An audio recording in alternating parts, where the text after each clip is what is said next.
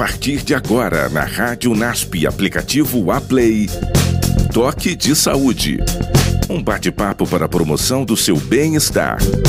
Podcast do projeto de extensão do Programa de Mestrado em Promoção da Saúde do NASP Campus São Paulo.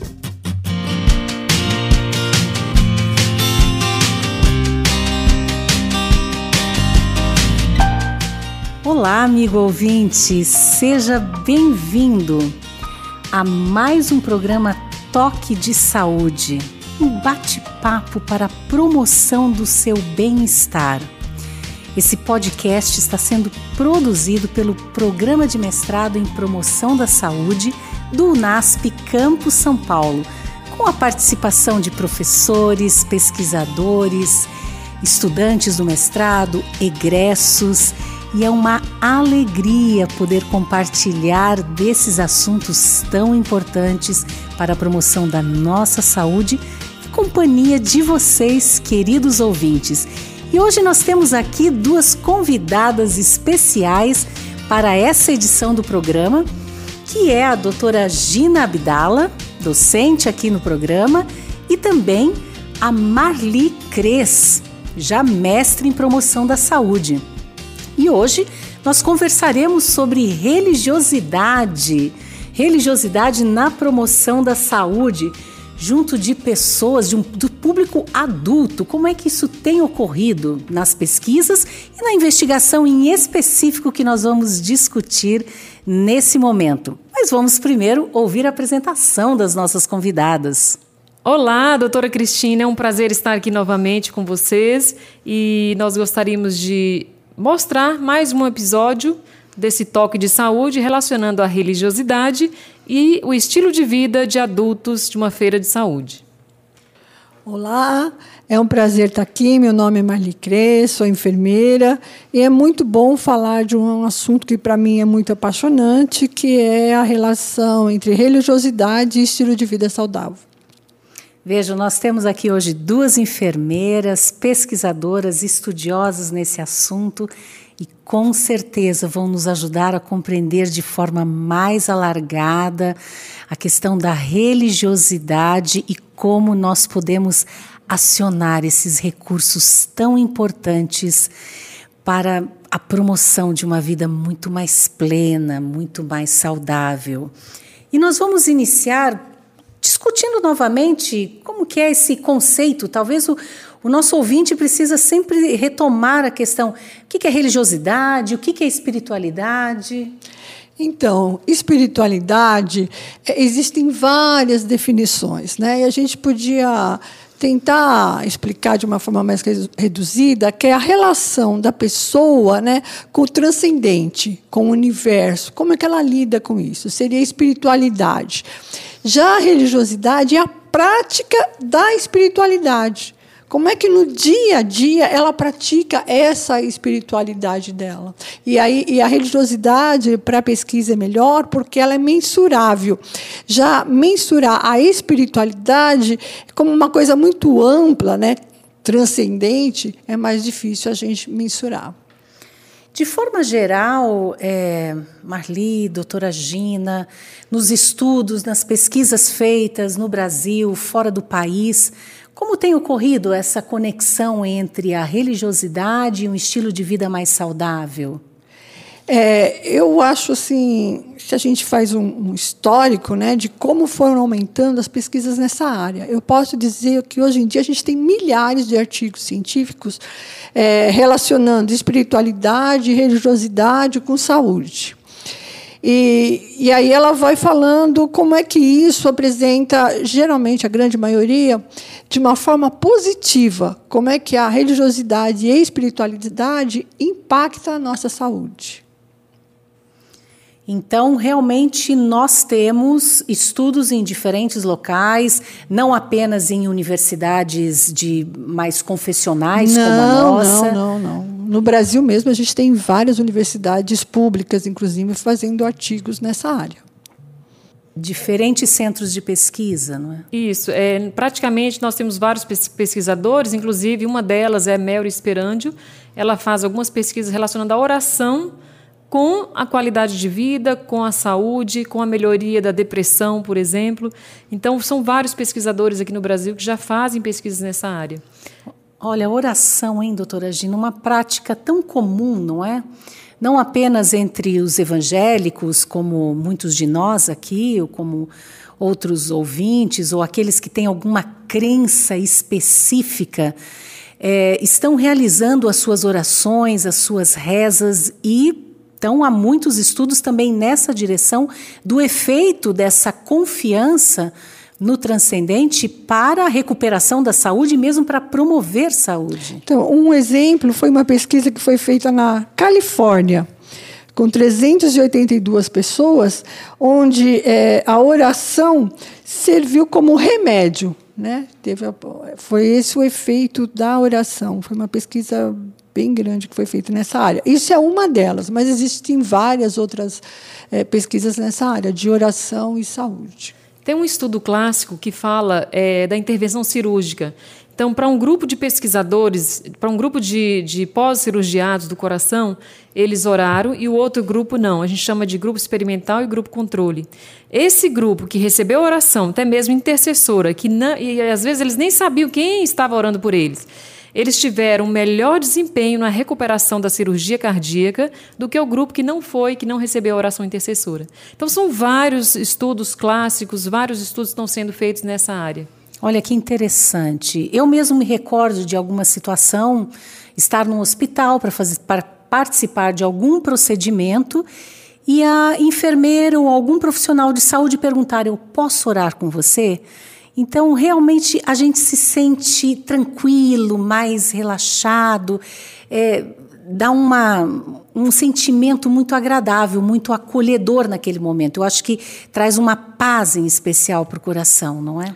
é? E a espiritualidade, a religiosidade, tem mostrado outras pesquisas também, que ela é, diminui a pressão arterial, ela aumenta a, o, a imunidade da pessoa, ela diminui o cortisol. Quer dizer, foi mostrado né, que essa prática, como ela altera fisiologicamente e quimicamente o nosso organismo. Nossa, é um, um faz um, um, aspecto como se trouxesse mais saúde, né? Saúde para a mente. Sim, mensurável quimicamente. Olha, fizeram esse teste, diminuiu realmente o cortisol, diminuiu realmente a pressão. Quer dizer, são práticas religiosas. Com né? uma evidência clara de um efeito Isso, positivo, positivo da prática religiosa. Para a saúde do indivíduo. É, Marli, e não só também no efeito físico, mas no efeito mental depressão, a questão de você superar, enfrentar melhor as dores, né? enfrentamento dos, das dificuldades do dia a dia da vida. Então, uh, esse, esse, envolvimento religioso, seja ele como você quiser é, fazer ou realizar, ele vai trazer esse benefício também na saúde mental. É, e é uma coisa assim que eu acho legal, assim, a longevidade. Tem várias pesquisas também feitas, é que a gente não tem como ir citando todas elas, mas assim mostrando o aumento da longevidade de pessoas que tinham espiritualidade ou uma prática religiosa, que seria a religiosidade. Aumento dos anos de vida de, da de pessoa, anos de vida, é? exatamente. Agora, para o brasileiro, que a gente vê bastante assim nessa pesquisa, que eu acho interessante, é isso, essas pesquisas de, de de cortisol tal, são feitas mais nos Estados Unidos. Mas no Brasil, que a gente vê, as pesquisas, elas mostram que, na verdade, elas ajudam o brasileiro na, no enfrentamento do estresse e também no suporte social. Esse, essa é a grande ajuda né, que, que, faz a diferença na vida do brasileiro. Olha, Marli, que coisa importante que você traz aqui para os nossos queridos ouvintes aqui da rádio NASP no programa Toque de Saúde, o enfrentamento da complexidade da vida, essa redução do estresse, como isso é importante, porque nós vivemos momentos difíceis, seja nas metrópoles ou mesmo nas cidades do interior. Menores, é? com certeza. Todo, a, a, nossa vida vai ficando com uma complexidade maior, a educação dos filhos, o trabalho, a, o alcance das suas metas, parece que vai exigindo cada vez mais do ser humano como é importante nós entendermos e compreendermos melhor como algo aparentemente tão simples, à disposição das pessoas em geral, sem diferença de credo, de raça, de cor, né, se você tem dinheiro ou não, se você tem condições ou não de enfrentar um outro tratamento, você já pode dispor de um recurso que pode ser uma bênção das vidas das pessoas em geral e, como os estudos científicos apontam, se torna um remédio, um remédio gratuito à população. É, isso foi inclusive o resultado da, da pesquisa aqui que, que a gente fez que foi é, a questão do, do, da prática religiosa você essa questão do suporte social, na, no item tem alguém para conversar e dou e recebo afeto. Né? Houve uma correlação aí entre o estilo de vida ter né? alguém para, para conversar, conversar e dou e recebo afeto. Pensou que, que alento qualquer ser humano, por mais sozinho que ele se sinta em algum momento, saber que há uma força transcendente que pode estar ao seu lado. É, e de, do outro, né? O outro que está ao meu lado, na minha comunidade religiosa, também é o que vai me proporcionar o apoio. Isso, o apoio. O suporte o social. Suporte exatamente. Social. Eu sei que tem alguém para me ouvir, eu sei que tem alguém que eu tenho para conversar e, consequentemente, dar e receber esse afeto. Então, é o suporte. Eu acho que, para mim, é o grande suporte social é, do brasileiro realmente é a religiosidade dele, já que o brasileiro é um povo religioso. Né? Foi uma pesquisa aí feita em 143 cidades, 83% diz que a religião é muito importante e 95% tem uma religião. Né? E o profissional da saúde, em especial, ele é uma dessas pessoas de forte influência e que pode ser um suporte social também. É, o profissional de saúde tem que entender, é isso que eu acho, como enfermeira, ele tem que ver que essa pessoa tem uma crença, e também como resultado da pesquisa, né, que acho que a Gina vai falar um pouquinho do, do Durel, que é assim, é, ele diz aqui, 91% acredita que as crenças estão por trás de toda a sua maneira de viver. E 83 se esforçam para viver esta religião em todos os aspectos da vida. Se eu me esforço para viver a minha religião em todos os aspectos da minha vida, isso inclui a minha saúde. Com certeza. Então não tem como você ver o indivíduo se não for no biopsico espiritual, Porque, às vezes, a minha saúde depende da forma como eu encaro o mundo e como eu encaro o transcendente. Então, a gente tem que ver esse lado da pessoa, né? escutar é, é, é, esse lado da pessoa e usar até terapeuticamente isso que ela está tra trazendo para a gente. Né? E todas as pessoas, de alguma forma, terão algum tipo de crença. Sim. Não é? São diferentes, mas terão uma crença. E como é importante a gente crer, a, nós confiarmos para que nós possamos recuperar em alguns momentos recuperar saúde, mas em outros momentos, mais importante ainda, promover a saúde. Sim, é? e, e, como profissional de saúde, utilizar isso como uma ferramenta terapêutica, entendeu? Para ajudar o indivíduo naquele momento, inclusive. A religiosidade ouvir, isso, como ouvir. uma ferramenta terapêutica também ali à disposição isso. do profissional de saúde. É, e hoje nós já temos disponível no mercado vários instrumentos que podem medir essa religiosidade e espiritualidade. Praticamente nós temos na literatura hoje mais de 20 instrumentos. E um que a gente mais utiliza a aqui. falou do Durel, não é? É, Durel. Gina? Então, o questionário do Durel é um questionário que ele é aplicado para pesquisa, ele é específico de pesquisa, foi feito por um grupo de pesquisadores com o Dr. Harold Koenig no, nos Estados Unidos, da Universidade Duke. E esse questionário ele é pequeno, ele é curto, só tem cinco perguntas, é super fácil de aplicar. E ele mede justamente isso, ele mede essa frequência à igreja, essa questão prática, né? não é só o seu relacionamento com uma instituição, mas também a sua, o seu relacionamento com Deus não em basta particular. frequentar uma instituição, igreja. Isso. Eu tenho que ter o meu, a minha prática religiosa pessoal. Justamente. E além de, dessas duas perguntas, tem mais três que falam da religiosidade intrínseca, que é justamente o quê? O quão importante essa religião está sendo na minha vida a partir do momento de tomar decisões acertadas, decisões é, importantes para facilitar ou ajudar na sua saúde mental e física. E muitas vezes a gente. É, tem pessoas, é, doutora Cristina, que eles fazem uma barganha com Deus. Então ele diz assim: eu vou para a igreja para que Deus me abençoe em tal em tal aspecto. Então, essa religiosidade, esse convívio, ele tem que ser real, ele tem que ser sincero. Então é importante que você faça essa, que tenha essa religiosidade tranquila, confiante, que ela não seja falsa, mas que ela seja verdadeira entre você e o seu Deus, aquela, aquele ser superior em quem você confia. Olha que situação importante, né? Que colocações essenciais para a nossa vida.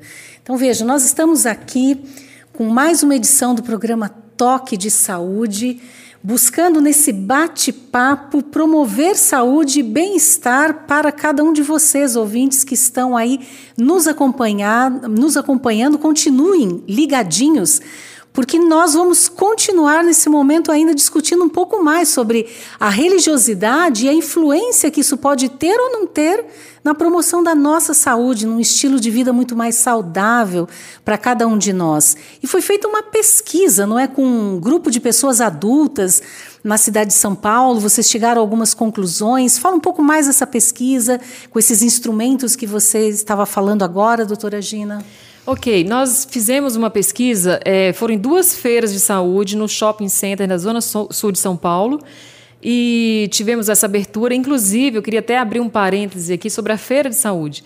Então, é um movimento que tem assim sido é, é como se fosse um cartão postal de inserção social que o NASP faz e que vai beneficiar as pessoas que por ali passam no shopping center, por exemplo. Então, essa feira de saúde ela é um, um movimento que, inclusive, está na Política Nacional de Promoção da Saúde, que ela é um, uma estratégia de grande utilidade para ajudar as pessoas na promoção da saúde. E foi isso que nós fizemos. Nós fizemos duas feiras, então, é, nesse shopping. E a partir dali, então, nós coletamos dados através do Dug Durel, de religiosidade, e o questionário também de, é, do estilo de vida, que mede as nove dimensões e tem 25 perguntas. E aí, como é que vocês podem apontar, né, tanto Marli como doutora Gina, os principais resultados com mais de 200 pessoas que vocês abordaram, investigaram? Quais são as principais conclusões que vocês tiveram com essa investigação? Então, é, é um estudo é, pequeno, 16 pessoas, mas houve uma correlação, né? Que seria assim a questão de dieta, né? Da, da dieta alimentar, né? Você, as pessoas religiosas, no caso, né, que tinham uma determinada religião, as pessoas praticantes, praticantes de uma, uma dieta, determinada religião tinham uma, uma dieta, não, é, mais balanceada, uma, isso, exatamente, mais dieta equilibrada. mais equilibrada. É uma que a gente já sabe que assim que é o não uso de álcool, não uso de fumo. Isso geralmente a gente já, né, sem fazer a pesquisa, a gente já sabe que realmente a pessoa que tem uma religião geralmente não, não faz Há um uso de drogas, de abstinência de Isso, drogas, de drogas, cigarro, com certeza. Álcool. De sexo seguro também. Né? Isso foi um outro ponto. E outros dois pontos foram esses que eu falei, né? que é do, da, do suporte social, né? do, do, do enfrentamento de estresse que foram as correlações que a gente encontrou no, no, shopping. Então, o estudo indicou, não é, em todas essa, essas pessoas que foram investigadas, que elas realmente buscavam, as pessoas que tinham uma religiosidade, uma religiosidade mais acentuada, elas também Isso. estavam procurando uma alimentação mais equilibrada, Isso. elas estavam preocupadas com um sexo seguro, elas também tinham uma, uma abstinência de drogas, do álcool, sim, do fumo, sim. ou mesmo outras drogas de uma forma também mais alargada, não é? E o suporte social para o brasileiro. a saúde mental também. É, e a saúde, saúde mental. mental. Isso. É que eu volto, eu sempre friso isso. Para o brasileiro, o suporte social é, é, realmente é a forma como eles enfrentam o estresse, o suporte social é através da religiosidade, como um povo extremamente religioso e que 92% né, deu no censo que acredita em Deus. Mais do que qualquer um, muitos outros países, não é? Eu a gente vê esse, sim. esse índice é muito grande. Me chamou a atenção também no relato, né, no artigo que vocês publicaram na Revista Brasileira de Promoção da Saúde, esse alto índice de brasileiros que e mesmo do número de pessoas que pelo menos uma vez por semana Isso, nesse país 60, frequentam uma, uma instituição vez, religiosa, exatamente, 62%. procuram uhum. realizar a prática né, dessa religião, essa comunhão pessoal é, em suas casas, no seu trabalho, na sua vida pessoal e também como que essa conexão com o transcendente está levando essas pessoas a tomarem as suas decisões no dia a dia, não é? Levando em consideração essa crença, essa confiança especial que elas têm. Isso, a religião estaria é, por trás, né, de eu tentar melhorar a minha vida, né? Então, melhorar a minha dieta. Inclusive, a gente encontra, não exatamente no meu trabalho, mas existe outro trabalho também que mostram que também elas praticam mais exercício. Tem algumas outras práticas também que é melhor num, num, num grupo que se diz religioso, que tem uma prática religiosa. É importante pontuar isso para os nossos queridos ouvintes aqui na rádio, nesse programa Toque de Saúde, até para a gente ter um toque muito especial com relação, às vezes, a alguns mitos que são espalhados, como, por exemplo, de que o homem contemporâneo não tem mais interesse na religiosidade, e nós vemos que, seja no Brasil, claro, de uma forma mais expandida, mas nos Estados Unidos, na Europa, você ainda vê muitas pessoas na contemporaneidade buscando a religião. É, eu acho legal porque quando eu fui fazer a pesquisa, exatamente isso. Eu não me lembro quem recordo que não, não vai haver mais religião.